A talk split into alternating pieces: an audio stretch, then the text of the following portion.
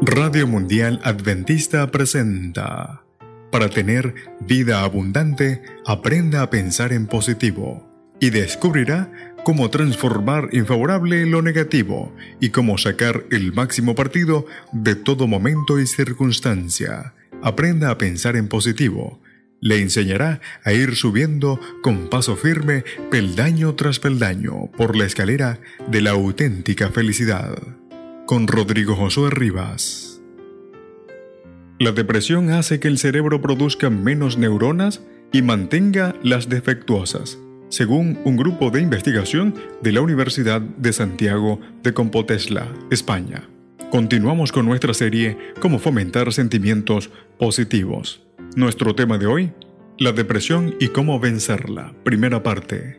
La depresión es el estado de tristeza que experimentamos en algunas ocasiones por lo general, esta tristeza viene acompañada de otros síntomas como adinamia, debilidad muscular que impide el movimiento, pérdida de interés por el trabajo, los pasatiempos, el sexo, los estudios, dolor de cabeza, irritabilidad, insomnio, anorexia, depresión reactiva.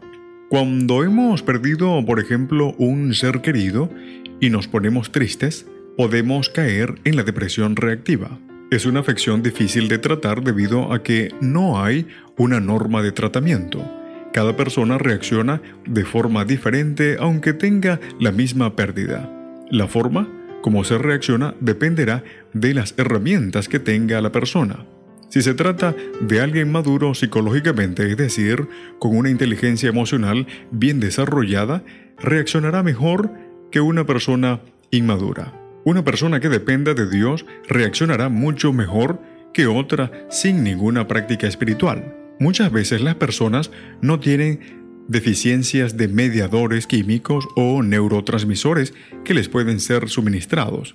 No se los puede dar un medicamento que les quite la tristeza. En este caso hay que recurrir a la psicoterapia.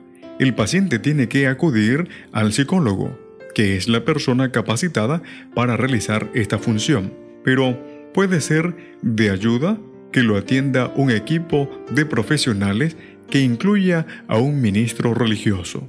Todo el tratamiento está orientado a mejorar las herramientas de la persona para enfrentar su pérdida. Que el Señor te bendiga. Doctor Leo Acosta Palma. Radio Mundial Adventista presentó, para tener vida abundante, Aprenda a pensar en positivo. En la producción, Enrique Chai y Frances Helabert.